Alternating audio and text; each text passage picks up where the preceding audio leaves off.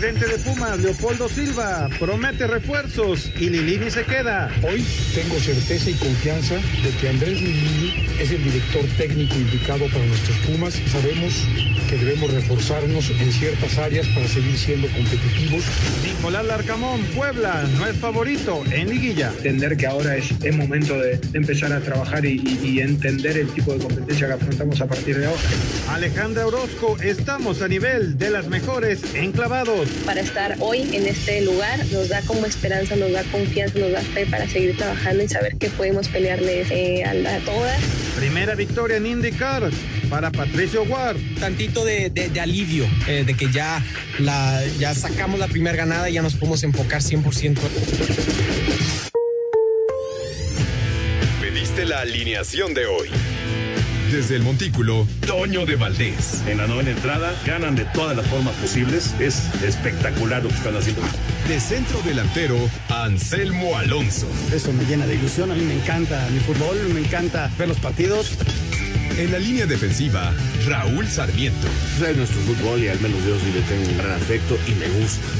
Actualiza y aumenta tus conocimientos deportivos con nuestros expertos. Espacio Deportivo de la Noche. Estos son los encabezados en las páginas de internet. Cancha.com no se relajará Cruz Azul ante Toronto. Pablo Aguilar, zaguero de Cruz Azul, prometió que la máquina no se relajará en el duelo de vuelta ante Toronto por la Conca Champions. Mediotiempo.com listos los horarios. Sábado y domingo a las 7 y 9 de la noche serán los juegos del repechaje. Record.com.mx Jesús Angulo en duda para la reclasificación por lesión muscular. El mediocampista del cuadro tapatío presentó una lesión muscular del bíceps femoral de la pierna izquierda y su participación en el próximo juego está en duda. Esto.com.mx confirmado Andrés Lilini seguirá como entrenador de Pumas. Ante el fracaso que significó no calificar al repechaje del Guardianes 2021, el presidente de Pumas Leopoldo Silva confirmó que Andrés Lilini seguirá como entrenador. Adevaldez.com sorpresa, Sevilla pierde ante el Athletic y se despide de la liga. Vaya forma de tirar la liga, Sevilla desaprovechó la localía y perdió por la mínima ante el Athletic de Bilbao. El gol fue de Iñaki Williams al minuto 90. Los dirigidos por Lopetegui se quedaron con 70 puntos, 6 puntos menos que el líder Atlético de Madrid.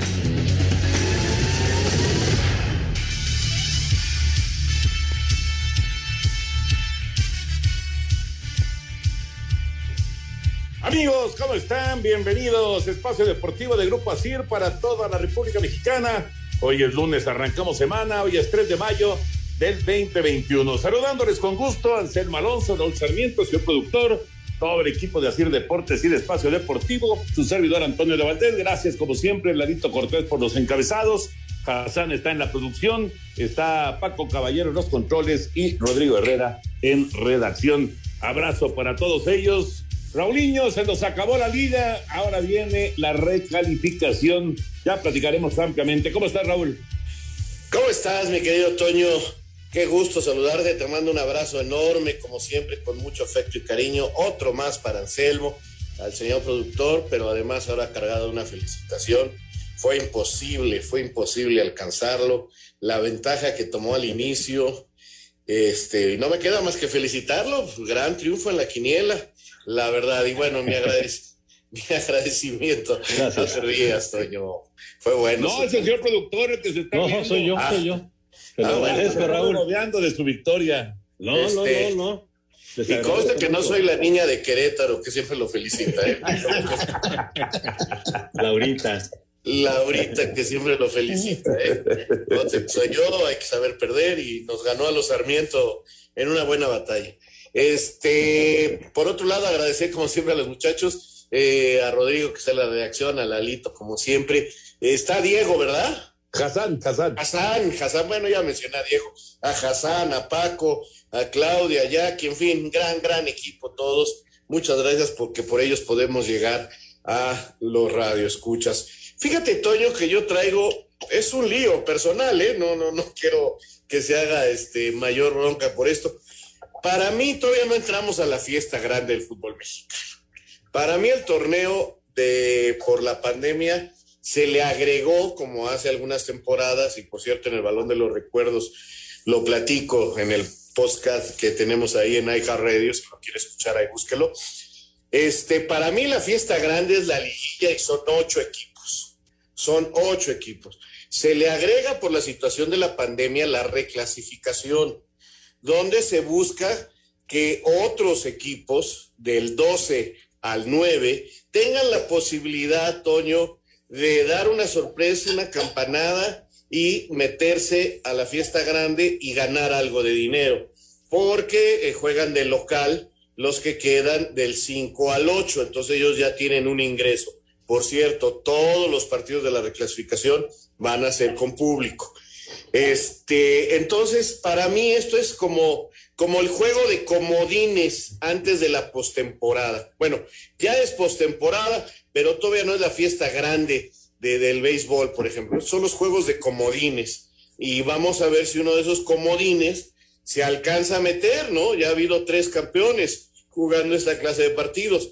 Eh, Pachuca que le ganó a Cruz Azul, Morelia que le ganó a Toluca, me, Chivas que le ganó a Toluca. Entonces, no se vale llorar si uno de estos sale campeón. Tiene todo el derecho porque así está el reglamento.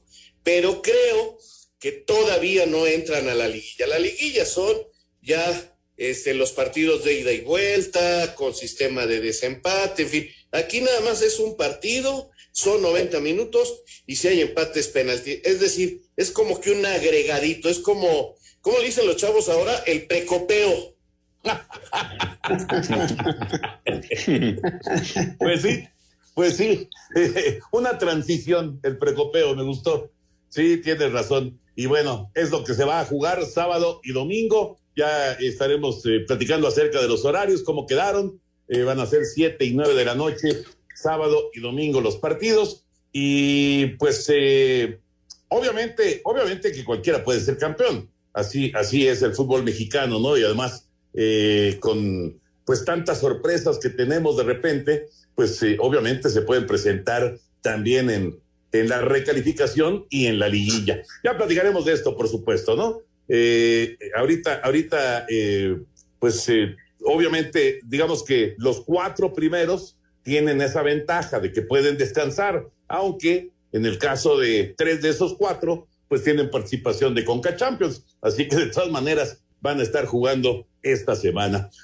Anselmín, te saludo con gusto, Anselmo. Un abrazo como siempre. ¿Te gustaron los tacos o no te gustaron los tacos? Toñito, ¿cómo estás? Me da mucho gusto saludarte. A Raúl, un abrazote, al señor productor, a toda la gente de Nacir, este, a todo el público que nos escucha. Estaban deliciosos los tacos, pero sí, para desayunar está un poco pesado, ¿no? Estaban deliciosos, Toño. Decirle a la gente que había una apuesta pendiente que teníamos que pagar, Anselmo y yo, por el Super Bowl. Y bueno, se cruzó la pandemia y todo eso, pero eh, ya, finalmente se, se, pagó la apuesta, tacos de, de, los del béisbol, de los del estadio Alfredo Harp. Este, ahí estuvieron los muchachos que eh, atienden en el estadio Alfredo Harp, ya tienen también eh, abierta su, su, su, taquería, su restaurante en, en donde estaba el cine Manacar, ¿se acuerdan? Allá en Insurgentes. Bueno, pues ahí, ahí tienen su taquería estos chavos y la verdad que son bien trabajadores. Pero sí, valió la pena, este, aunque, aunque fueran muy temprano, Anselmo, pero taquitos de cochinita. Y, y, bueno, este, digo, el señor productor y Raulito Sarmiento no pudieron asistir por razones obvias, pero Anselmina ahí estuvo pagando la apuesta con un servidor. Sí, sí, por cierto, te dejo una feria, Toño, ahí. Oye, yo quisiera destacar, Toño, yo quisiera destacar, más allá de un deporte en particular, pues el trabajo de los atletas mexicanos este fin de semana, ¿no? Sí, en, en, general, que fue sí. extraordinario, ¿no? Nos podemos quedar con el triunfo en la IndyCar de Pato Ward, el cuarto lugar de Checo, nos podemos quedar con, con, la actuación extraordinaria de los clavadistas, Toño, quién sabe cuántos ya clasificaron, fue buenísimo. Lo de Julio Urias, ¿no? Y, y su, y su victoria de ayer, tenían, tirando siete entradas buenísimas sobre los cerveceros de Milwaukee este, y, y, otros más, ¿no? Yo creo que fue extraordinaria lo de, desde luego, lo de Edson Álvarez, ¿no? Campeón en Holanda, con una actuación muy buena. Destacable lo que pasó con atletas mexicanos en el mundo, Tom. Sí, Paola Longoria, que ganó Exacto. su título 107, el caso de, de, de Abraham Anser, que quedó quinto en la PGA, en el torneo de, del fin de semana de la PGA. Gaby López quedó séptima en, en el torneo de la LPGA y sí, Urquidi ganó el sábado. No, le podemos seguir buscando y vamos a encontrar un montón, pero un montón de, de resultados muy positivos para el deporte mexicano. Totalmente. Un chavo esgrimista, Toño, un chavo de esgrima también consiguió su boleto olímpico. Sí. ¿No? También.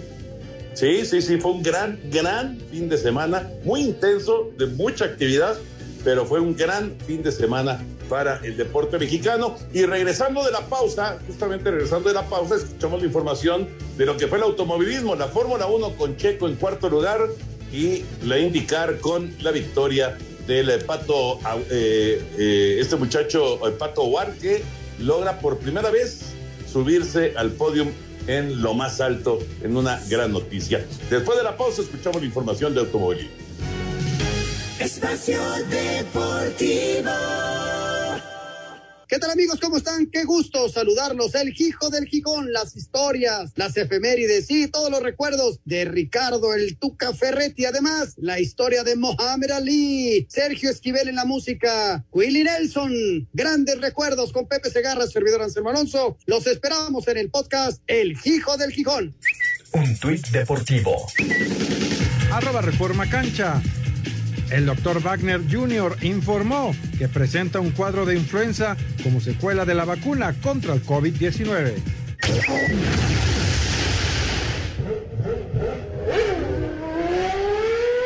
El siete veces monarca de la Fórmula 1 Luis Hamilton ratificó liderato en el Mundial de Pilotos al coronarse campeón del Gran Premio de Portugal, tercera fecha del calendario de la máxima categoría del automovilismo y segunda victoria de la temporada para el británico. Max Verstappen finalizó segundo y el finlandés Valtteri Bottas completó el podio, seguido del mexicano Sergio Checo Pérez, quien fue nombrado piloto del día al cumplir con las expectativas de carrera, así como en la gestión de neumáticos por más de 50 vueltas. Aquí sus impresiones.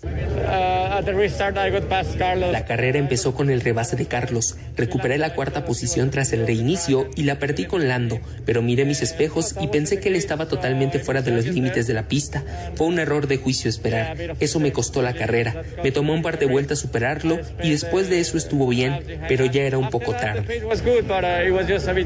La siguiente fecha del Mundial será el Gran Premio de España. Asir Deportes Edgar Flores. El piloto mexicano Patricio O'Ward de la escudería Arrow McLaren ganó la carrera de Texas Motor Speedway en lo que es la cuarta fecha del serial de esta temporada en la IndyCar. O'Ward inició en la cuarta posición y terminó superando a Joseph Newgarden. Patricio habló de su primer triunfo en la serie Indy. Pues tantito, tantito de, de, alivio, eh, de que ya la, ya sacamos la primera ganada y ya nos podemos enfocar 100% en, en sacarle el, el, el, máximo provecho a, a lo que tengamos en ciertos sea callejera, este, permanente o óvalo o este óvalo corto. Eh, es, es, padre rodar al, mes de mayo con, con este buen momentum. Howard se colocó en el segundo lugar del campeonato y es el primer mexicano desde el 2004 que gana una carrera de este serial. El último en hacerlo fue Adrián Fernández. Para Sir Deportes, Memo García. Pues ahí está parte de lo que decía Anselmín, el gran fin de semana de los mexicanos, ¿no? En este caso, en el automovilismo con Checo y con Howard. Así es, Toño, realmente buena carrera de, del Checo. Este, digo, está claro que no es el piloto número uno de Red Bull, eso lo entendemos todo. Entonces, bueno, este, la estrategia era que él desgastara más sus llantas incluso para aguantarle eh, el paso a Hamilton y, en fin, eh, la estrategia era un poquito por ahí y eso lo llevó incluso a estar en primer lugar, sabiendo que en algún momento, después de 10 vueltas, tenía que salir a, a pizza lo del cambio de neumáticos, pero había hecho ya su labor y la hizo muy bien. Finalmente es considerado el piloto del día y lamentablemente pues a su compañero ya no le alcanzó para poderle pelear el primer lugar a su, a su gran rival.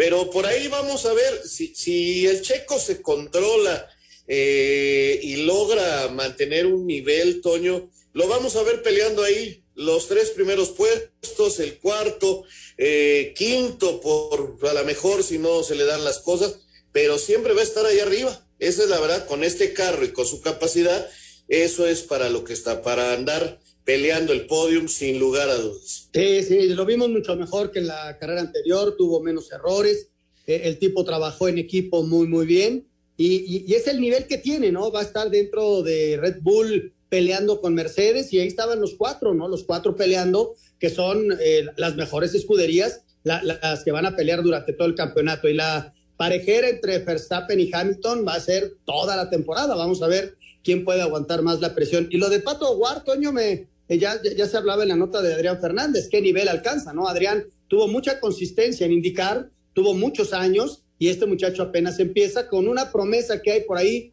de subirse un Fórmula 1 en uno o dos años, según información de Giselle Sarur, ¿no? que maneja mucho el tema de automovilismo y de Fórmula 1. Ojalá y pueda abrir esa oportunidad y ojalá pueda tener eh, todo el apoyo comercial que hay detrás de un piloto de ese tamaño, ¿no? Sí, seguro. Eso, bueno, ya, ya velo firmando si quieres, porque va, va a tener un montón de apoyos. Este muchacho tiene un talento realmente extraordinario. en el gran eh, fin de semana, en el intenso fin de semana que se vivió, eh, también el boxeo con Andy Ruiz y su victoria en Carson, California. Vamos con información. Tras conseguir su primer triunfo luego de perder el cetro mundial de los pesados, Andy Ruiz recibió una inyección de ánimo para seguir preparándose con miras a recuperar ese cinturón y no caer en los excesos como le pasó cuando venció a Anthony Joshua. Pues ahorita me quiero poner para atrás para ring, para, para el gimnasio, quiero practicar más, eso es lo que me faltó más. Pues ahorita es disfrutar la, la victoria y ir para atrás para el gimnasio para, para comenzar a aprender más. Por su parte, el entrenador del Destroyer, Eddie Reynoso, explica lo que le gustaría hacer con su pupilo antes de pelear por el campeonato. Pues me gustaría otra pelea, le perdía mínimo otra pelea para entrar en más ritmo y mínimo unos cuatro o cinco meses de estar entrenando en el gimnasio. Seis meses, en seis meses estamos listos para que le pongan más que sea. Para hacer deportes, Axel Tomás.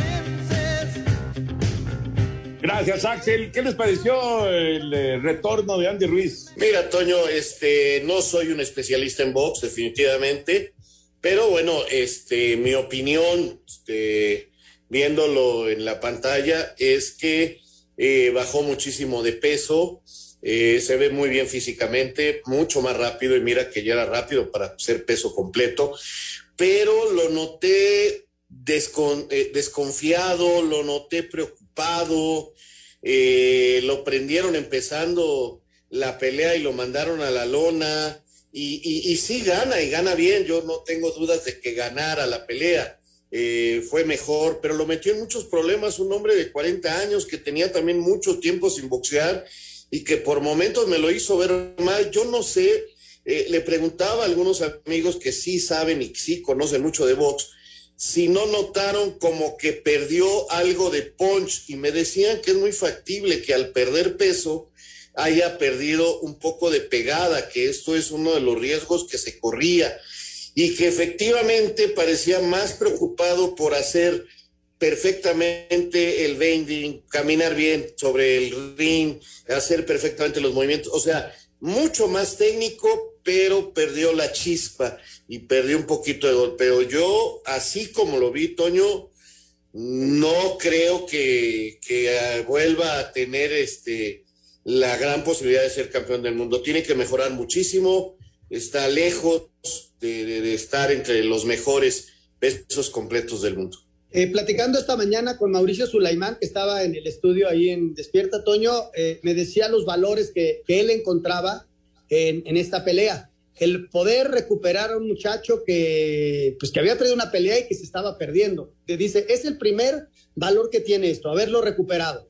Y luego, eh, la, la, gente del box tal vez espera ver a, un campeón del mundo hecho y derecho. Y me dice, no, es que empezó desde cero. Primero bajar de peso, viene la, el ritmo, como decía Eddie Reynoso, y, varias cosas que tiene que ir mejorando. Por eso hablaban casi de, de un año para una pelea de campeonato del mundo. Desde luego que bajar tanto de peso, pues debe influir, ¿no? En, todo su rendimiento. Eh, y sobre todo, como bien dice Raúl, en el punch. Pero, me decía Mauricio, yo creo que lo vamos a ir recuperando y vamos a, ver al mejor Andy Ruiz dentro de un año. Que la gente tenga paciencia porque el chavo va a regresar. Eso fue lo que me dijo Mauricio Sulaimán. Pues mira, es, es eh, la verdad es buen, buen punto, buen tema eh, y de un gran conocedor como lo es eh, Mauricio Sulaimán. Dicen que no se pierde el poncho aunque bajes de peso, ¿no? Aunque pasen los años, dicen. La verdad es que pues hay que ver, hay que ver los siguientes combates de, de Andy Ruiz. Bueno, y para complementar y ya meternos al fútbol, lo de Paulo Longoria, que es consentidaza de este programa, porque logró el título número 107 de su carrera. ¿Ya te vacunaste, Toño? Por parciales de 15-12 y 15-3 sobre la también nacional Alexandra Herrera, la raquetbolista mexicana Paula Longoria logró el título 107 de su carrera profesional al coronarse campeona del Sweet Caroline Open, perteneciente a Ladies Racquetball Professional Tour en Estados Unidos. Aquí sus impresiones. Yo creo que esta es la mayor prueba de cuando uno trabaja duro y cuando se esfuerza y hace las cosas bien, el resultado se da solo. La verdad es que jugué mi mejor eh, nivel de racquetball tanto en la semifinal como en la final. La estrategia la tenía bien planeada y bendito Dios se logró el resultado por el cual venía. La modalidad dobles trajo también victoria para México en final azteca, donde las figuras Longoria y Samantha Salas derrotaron 15-6 y 15-3 a Alexandra Herrera y Montserrat Mejía. A Cider Deportes, Edgar Flores. Gracias, Edgar. Ahí está la información de Pau, de Pau Longoria. Eh, decía ya Anselmo al principio de lo de Julio Urias en el béisbol que consiguió una muy buena victoria, su cuarto de la campaña el día de ayer, además frenando la mala racha de los Dodgers. Ganaron 16-4, por cierto, los Dodgers el partido del día de ayer. Hoy se suspendió por lluvia el juego de los Dodgers en contra de los Cachorros allá en Chicago. Eh, también ganó José Urquidi, eh, el Mazatleco con los Astros de Houston, su segunda victoria de la temporada el sábado, que por cierto fue su cumpleaños. Y un par de, de lesiones importantes en el béisbol de las ligas mayores, Luis Robert, el cubano eh, extraordinario pelotero de los Medias Blancas de Chicago, está lesionado de la cadera y va a estar fuera por lo menos tres meses. Un golpe duro, muy duro para los Medias Blancas de Chicago, pero más duro para los Dodgers. Dustin May, el pelirrojo, uno de los pitchers en la rotación, uno de los compañeros de, de Julio Urias, va a ser operado, la operación Tommy John, así que se acabó la temporada para Dustin May de pues eh, los famosos imponderables, ¿no? Raúl Anselmo que se presentan en los deportes. Tú sabes que cuentas con eh, pues con muy buenos elementos, pero lamentablemente no sabes a cuál de ellos se le va a cruzar una lesión, ¿no? Y sobre todo una lesión como la de Dustin May que ya te lo deja fuera por todo el 2021. Sí, eh, Toño, cada vez que inicia un torneo, una competencia del deporte que tú gustes, siempre habrá este, sí, les decía, siempre que inicie un torneo, cualquier competencia, habrá la posibilidad, sin lugar a dudas, de que se presenten este tipo de imponderables, ¿no? Que te cambian totalmente el panorama. Eh, en algunos deportes se puede cambiar al, al, competidor, pero, o al deportista, pero en otros no. En otros no hay forma de, de hacer los cambios y tienes que llevarte ese problema todo el campeonato. Vamos a ver cómo lo van solucionando aquí en este caso. Rapidísimo, los Lakers perdieron Anthony Davis y, y, otro de los grandes jugadores. Y, ¿A LeBron? Y LeBron están en séptimo lugar, Toño. Sí. Y Charlotte está a cuatro juegos. Espacio Deportivo. Los invitamos a escuchar junto con Oscar Sarmiento, su amigo y servidor de siempre, Raúl Sarmiento. Vamos a recordar cómo empezaron las liguillas en el fútbol mexicano, cómo fueron los primeros campeonatos de este sistema y también los diferentes sistemas con los cuales salía el campeón. No siempre se jugó final, por ejemplo. Y además vamos a recordar si hay equipos que han salido de la repesca para ser campeones, porque en la actualidad el fútbol mexicano tiene reclasificación. Aquí los esperamos en iHeart Radio, en el Balón de los Recuerdos. No nos falles. Un tuit deportivo arroba ese Checo Pérez. Muy orgulloso de ti, arroba Patricio Ward. Que sea el primero de muchas más.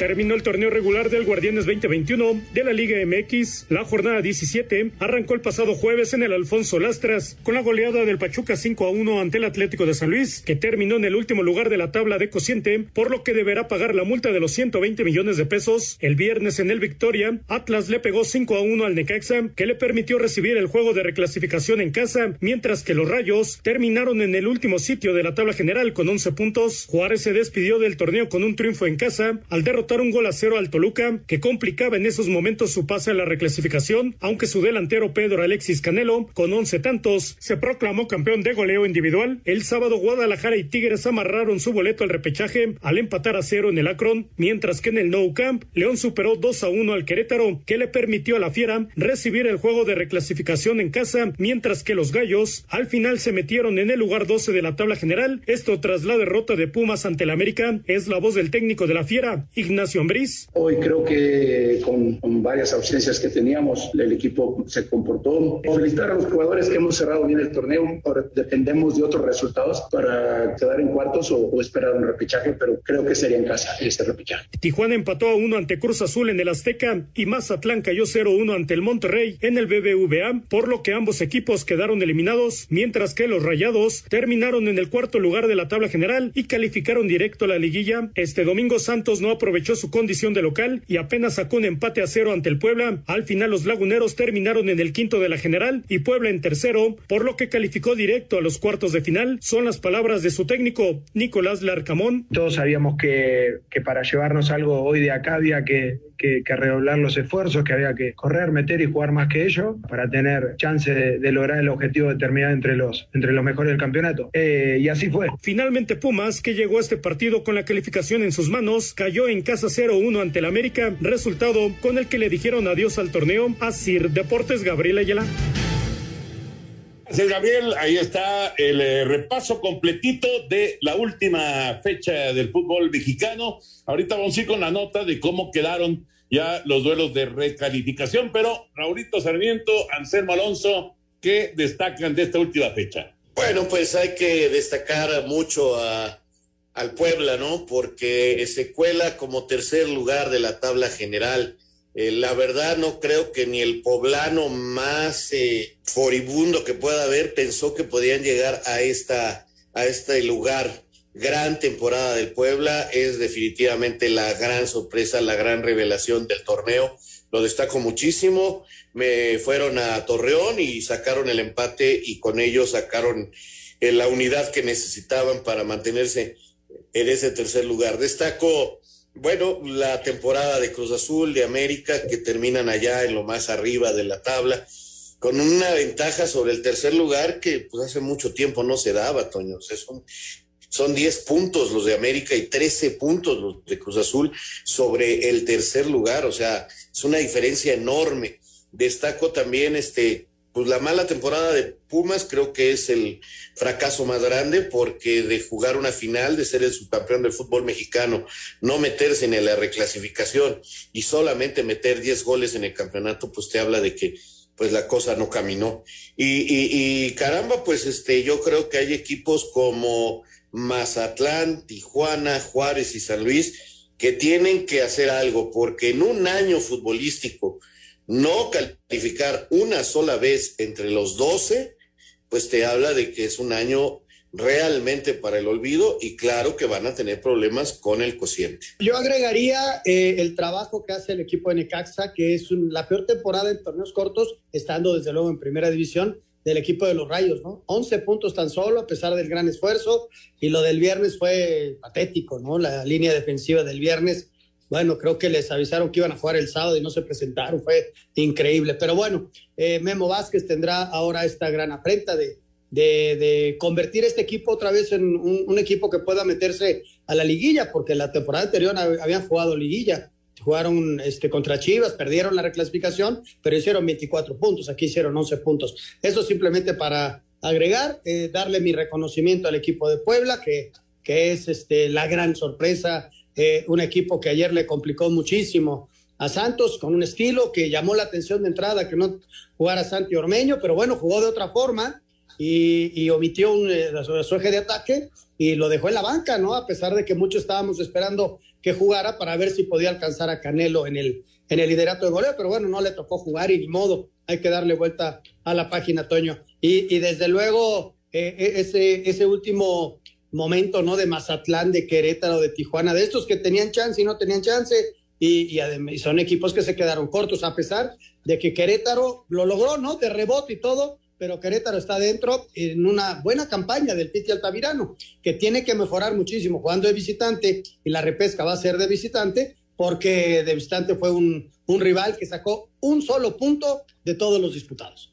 Sí, Pumas, Pumas pudo haber sacado al Querétaro, ¿no? Tenía que ganarle al América, no tuvieron puntería, no jugaron mal, la verdad. Eh, el partido de anoche me parece que Universidad inclusive tiene más oportunidades de gol que la América, pero simple y sencillamente no la metieron. Eh, Dineno falló, falló Vigón, eh, falló Torres, el panameño, y, pues si no, si no concretas, y finalmente este es el equipo que menos goles hizo en el torneo, el equipo de universidad, pues es difícil que, que puedas ir muy lejos. Bueno, quedaron entonces en, el 1 Cruz Azul, en el 2 América, en el 3 Puebla, en el 4 Monterrey, y esos van directo a la liguilla. Y en la reclasificación, a ver Raúl, a ver Anselmo, Santos Querétaro, León Toluca, Atas Tigres, Tuzos contra Chivas. ¿Cuál es, desde su punto de vista, la, la, eh, la batalla más pareja de estas cuatro y cuál es el juego que se ve más disparejo? Yo veo más disparejo, bueno, más parejo el Pachuca Chivas. En algún tiempo, incluso como en los medios nos da por poner nombres de clásicos a todos los partidos que de repente tienen una rivalidad. Eh, se habló que era el clásico incluso de México, cuando te acuerdas cuando don Jorge Vergara en paz descanse y Jesús Martínez se pusieron a discutir quién era el equipo de México este, hace ya algunos años, pero yo es el que veo más parejo. Y más disparejo, hijo, a lo mejor mucha gente va a estar en contra mía, pero yo veo, digo, todo puede suceder en la cancha, ¿eh? pero yo veo el Atlas Tigres. Yo creo que Tigres, por plantilla, por muchas cosas, lo veo mucho más fuerte que el Atlas. Sí, sí, podría, podría ser, aunque Atlas cerró en este último partido con todas las facilidades que tuvo, cerró muy bien con el 5-1, pero Tigres es un equipo que tiene mucha experiencia en liguillas y, que sí, este, a pesar de que va a ir de, de, de, visita, este, yo creo, y estoy contigo, Raúl, creo que también sale de, favorito el equipo de, del Tuca Ferretti, ¿no? Y, las otras series, Toño, eh, yo creo que la más dispareja podría ser la de Santos contra Querétaro, ¿no? También que de rebote se mete el Querétaro y Santos ha sido consistente y a pesar de que ayer no gane el partido, de local ha sido un equipo fuerte. Bueno, pues ahí están estos cuatro duelos. Recuerden que es solamente un partido, solamente es un juego, son 90 minutos, si no hay ganador, directamente a los penales y así quedaron los horarios y los días de la reclasificación para sábado y domingo. Vamos con la información. Quedaron definidas las fechas y horarios de la reclasificación del Guardianes 2021 de la Liga MX y que será solo un partido el próximo sábado a las 19 horas en el Jalisco. Atlas, que terminó en el séptimo lugar de la tabla general, recibe a Tigres, que fue décimo, el mismo sábado, pero a las 9.15 de la noche en la comarca lagunera. Santos, que terminó en quinto, recibe al Querétaro, que se metió en doceavo. Habla el técnico del conjunto santista, Guillermo Almada. Por nuestra afición, no me cabe ninguna duda que mm, cuando nos toque jugar el próximo fin de semana, los jugadores se van a matar y vamos a tratar alegría. Vamos a salir a buscar el partido y a darle la clasificación. Vamos a dejar hasta la última gota de sudor. Dependemos de nosotros, vamos a jugar de local. Para el domingo a las 19 horas en el Nou Camp, Toluca que terminó el torneo regular en el lugar 11 de la tabla general, visita a León que terminó sexto y en el Hidalgo a las 9 de la noche con 15 minutos, el noveno lugar, Guadalajara, visita el octavo Pachuca, Asir Deportes Gabriel Ayala. Y ya decían entonces, Raúl Anselmo, que eh, va a haber público en todos estos partidos. Sí, Toño, va a haber público en todos estos partidos porque en estas plazas ya, ya han abierto las tribunas al público. Ahora, lo único que le pido a la gente, ah, vayas a divertir, no armar broncas, por favor, hombre. Es increíble lo que está pasando, incluso en la pelea de Andy Ruiz eh, creo que hubo más espectáculo en la tribuna que, que, abajo, qué bárbaros. O sea, a eso van a los eventos. De veras, yo, yo, yo no los entiendo, pero en fin, pues, hasta que no salga uno ahí malherido y con problemas fuertes, a ver si apretamos en todas partes del mundo esta situación. Pero bueno, este sí, Toño. Y vamos a ver si eh, la próxima semana, el próximo lunes, ya hay semáforo amarillo en México y que esto permita que el fin de semana siguiente, o sea, hasta dentro de dos semanas, este, puedan América y Cruz Azul tener público. Sería ya en la liguilla, pero no hay todavía ninguna notificación de que cambie el semáforo en la Ciudad de México, así que a lo mejor es la única plaza que nos quedamos sin, sin público, ¿no? Sí, hay, que esperar la, lo que dictamina las leyes, eh, la, gente que maneja todo lo de los semáforos y la gente de sanidad de nuestro país, para primero, lo primero que tiene que pasar es que cambie a semáforo amarillo y luego que se pide el permiso oficial para que se otorgue y entonces sí ya se anuncie que pueda haber eh, público tanto en el partido de Cruz Azul como en el partido del América. Hay, hay que esperar, eso, eso tardará. Este, el Atlante todavía tampoco puede tener público. Por cierto, juega mañana tus otros, Toñito. Sí, señor, a las cuatro de la tarde. A las cuatro de la tarde en el Estadio Azulgrana en contra de Morelia. Efectivamente, ya, ya tenemos la apuesta ahí con Claudito Ochoa. a ver cómo nos va en esta semifinal de la, de la Liga de Expansión. Eh, rápidamente salió la directiva de Pumas para decir Lilini, Lilini se queda. Vamos con el reporte. El presidente del Club Universidad, Leopoldo Silva, anunció que Andrés Lilini seguirá al frente del equipo y prometió refuerzos para el siguiente torneo. Hoy tengo certeza y confianza de que Andrés Lilini es el director técnico indicado para nuestros Pumas y también sé que con su guía, él y los jugadores que participen en la siguiente temporada revertirán este mal torneo. Por otro lado, no tengan duda de que sabemos que debemos reforzarnos en ciertas áreas para seguir siendo competitivos y volver al lugar que nuestra institución se merece.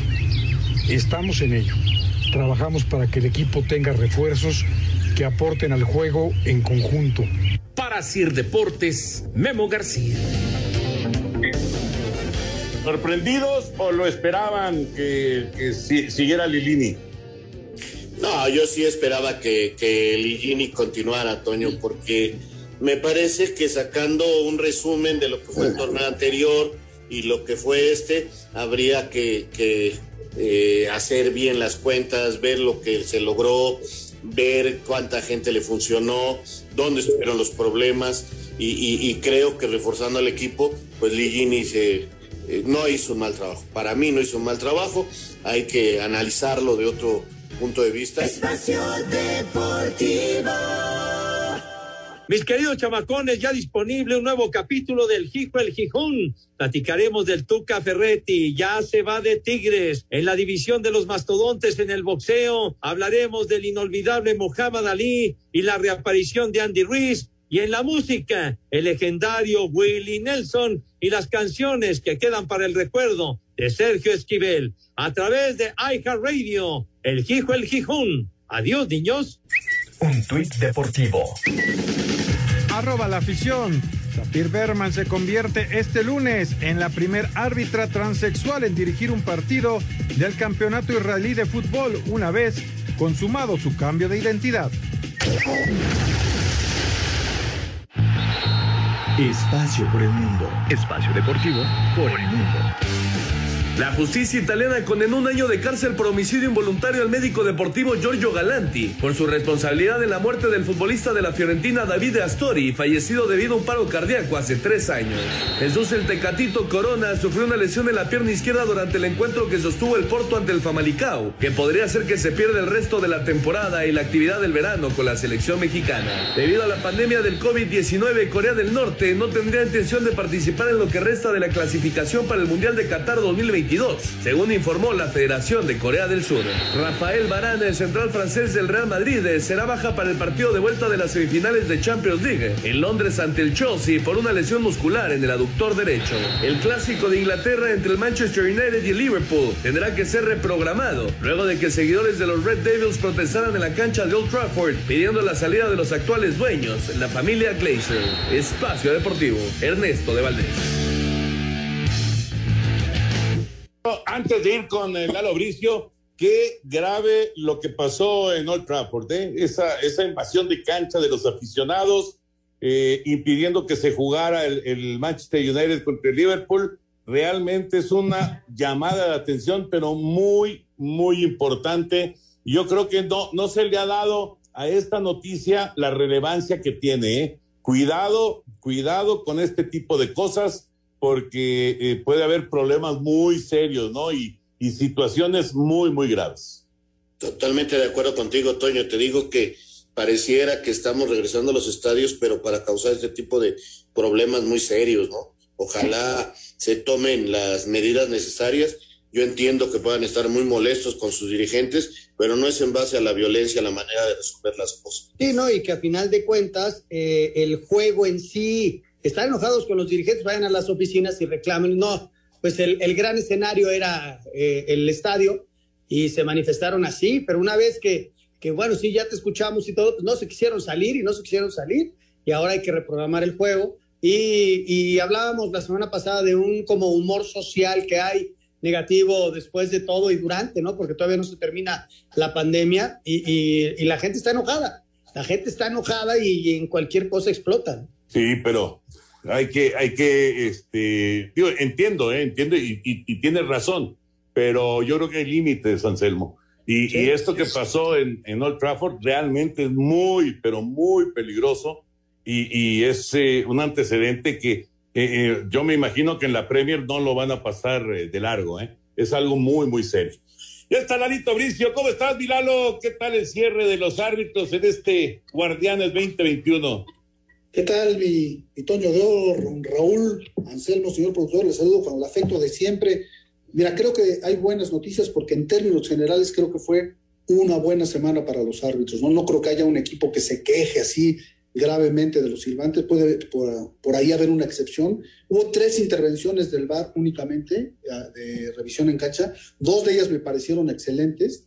La primera fue allá en, en Pachuca, era el sexto gol del Pachuca, se la llevó con la mano y barra. Nadie se percató más que el VAR. Llamaron al silbante Fernando Hernández y se obró en consecuencia, se hizo justicia porque se había conseguido un gol prácticamente con la mano. La misma situación ocurrió en el, en el partido de Bravos contra Toluca, que Canelo se lleva el balón con la mano. Eduardo Galván no se percata de esta situación, lo llama el VAR, la revisa y se hace justicia de nueva cuenta y se quita un gol anotado con la mano. ¿no? El prietito en el arroz, desde mi punto de vista, ocurrió en el, en el Tijuana al minuto 36, del 30, cuando Loroña le, da un pisotón al cabecita, aunque haya jugado la pelota. Adonai marca el penal y ya que está todo listo para ejecutarse, inexplicablemente, en mi opinión, haciendo un mal uso del bar, lo llaman y se cancela la jugada. Punto número uno, para mí era penal. Punto número dos, no puede ser tan extemporánea la intervención del bar y este Adonai tiene que pensarse que, que, que, da una de cal y tres de arena, ¿no? Tiene que pensar, replantear su función como árbitro, ¿no? De acuerdo, de acuerdo. El pisotón existe. No, no, no sé si tiene que ser un pisotón este, de, de X cantidad de, de, de, segundos para que se marque y si no, no se marca. Pero yo no entiendo cómo quitó ese penal, de verdad es algo muy, muy difícil de entender, difícil de entender. Ahorita regresamos, Lalo, después de esta pausa ya para entrar en la recta. Claro que sí. Espacio Deportivo. Un tuit deportivo. Arroba partidazo cope. Messi invita a la plantilla del arroba FC Barcelona a comer a su casa para hacer grupo. El argentino reunido a todos sus compañeros en una comida de conjura de cara al tramo final de arroba la liga. En la Eredivisie, jornada 31, el Ajax se proclamó campeón de liga al derrotar 4 a 0 al Emen. Edson Álvarez jugó todo el partido y fue amonestado. En sus redes sociales, el mediocampista mexicano escribió: Doy gracias a Dios y a la vida por regalarme estos momentos únicos. Nunca permitan que nadie les diga que no pueden hacer algo. Por más duro que parezca, siempre hay una manera. Gracias a todos ustedes por el apoyo. Campeón. En Portugal, jornada 30, el Porto derrotó 3 a 2 al Famalicão. Tecatito Corona salió del partido al minuto 23 por lesión. En la Serie de Italia, jornada 34, el Napoli y el Cagliari empataron a uno. Irving Lozano fue titular y salió de cambio el 68. En España, jornada 34, Néstor Araujo entró de cambio el 46. En la victoria del Celta 2 a 0 ante Levante, Héctor Herrera se quedó en la banca. En el triunfo del Atlético de Madrid, un gol a 0 ante el Elche. Andrés Guardado fue titular y salió de cambio el 71 y fue amonestado, mientras que Diego Lainez no fue convocado. En el empate 1 del Real Betis ante el Real Valladolid. En Bélgica, jornada 34, Gerardo Arteaga jugó todo el partido. En el triunfo del Genk 3 a 2 ante el Royal Antwerp. En la MLS, Alan Pulido jugó todo el partido y marcó gol en la derrota del Kansas City, un gol a tres ante el Real Soleil. Carlos Vela no fue convocado en el empate a uno del LAFC ante el Houston Dynamo. Eric El Cubo Torres jugó 75 minutos y Jürgen Dan 25 en la derrota del Atlanta United, un gol a dos ante Nueva Inglaterra. Eduardo Lachofis López fue titular, salió de cambio el 73, además marcó el primer gol para el San José en la victoria de 4 a 1 ante el DC United. Carlos Fierro fue titular y salió de cambio el 72. Rodolfo Pizarro fue titular y salió de cambio el 57 en el empate a cero del Inter Miami ante Nashville. Asir Deportes Gabriel Ayala. Gracias, Gabriel. Ahí está la información. Lalito, viene ya la recalificación, viene la liguilla. Eh, y bueno, pues todo, todo, todo mundo desea lo mismo, ¿no? Que el arbitraje no sea factor en estos partidos decisivos. Y esperemos que la comisión de árbitros sea selectiva y agarre a los que mejores trabajos tuvieron a lo largo de la temporada, los más, los que se han convertido en árbitros confiables. Pienso que el de Adonai no es el caso, porque no se ha vuelto un árbitro confiable, y que entreguen buenas cuentas, ¿no? Que sea una, una liguilla impoluta en la que no haya queja y que gane el mejor. Perfecto, Lalito, un abrazote como siempre. Que tengan una gran semana, hermanos. Cuídense mucho. Gracias por tomar en cuenta mi opinión. Un abrazo. Abrazo, Lalo. Gracias. Abrazo. Gracias. Vamos con Heriberto Murrieta para que después nos presuma el señor productor. Amigos de Espacio Deportivo, después de la muerte el viernes anterior de Pepe Garfias, hoy murió en Monterrey a los 80 años el legendario rejoneador Felipe Zambrano. Nació en Monterrey el 23 de septiembre de 1940.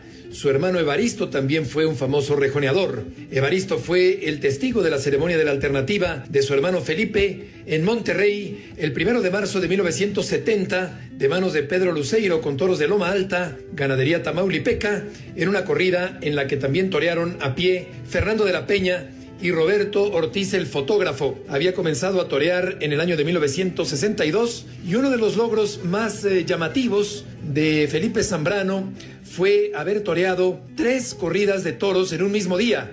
El 31 de octubre de 1965 y esto no es normal por la complejidad de los desplazamientos y por mover también a las cuadras de caballos. Pero Felipe Zambrano lo hizo el 31 de octubre de 1965 en las plazas de Reynosa, Saltillo y Nuevo Laredo, transportándose en avioneta. Muchas gracias, buenas noches y hasta el próximo viernes en Espacio Deportivo. Muchas gracias, muchas gracias, Heriberto Murrieta. Y bueno, rápidamente, resultados de la quiniela. Felicidades a los invitados que tuvieron premio en esta ocasión. Primer lugar, señor Pablo Torres, de la colonia Ejidos de San Mateo, con ocho puntos en la jornada 13, primer lugar. Eh, segundo lugar en la jornada 1, Rogelio Galván de Querétaro. Querétaro tuvo seis puntos, al igual que Alfredo Ramírez, que también tuvo seis. Alfredo Ramírez de León, Guanajuato, pero él lo tuvo en la jornada número 16, por lo tanto, se lleva el tercer lugar. Así que las cosas están de esa forma. Y bueno, pues eh, rápidamente les digo que el último lugar fue Ernesto de Valdés con 63 puntos, así que le da el premio al señor Pablo Torres. El señor, el- la producción de Espacio Deportivo le va a regalar la playera del equipo campeón a Rogelio Galván, que fue el segundo lugar. Y el penúltimo lugar, que fue el Polito Luco, pero en su nombre Espacio Deportivo, le dará el balón oficial del torneo eh, Guardianes 2021, Alfredo Ramírez de León, Guanajuato. Así estuvieron las cosas y bueno, pues sí, me llevé el primer lugar de esta quiniela. Me da pues, realmente mucho orgullo poder estar diciéndoles que tuve 83 puntos en primer lugar. En segundo lugar, Oscar Sarmiento con 78 y abajito con 77, Raúl Sarmiento y Alejandro Cervantes. Señores, es la quiniela del Guardianes 2021 y se nos acaba el tiempo. Gracias, señor Anselmo Alonso. Buenas Hasta noches. mañana, buenas noches, felicidades. Espacio Deportivo.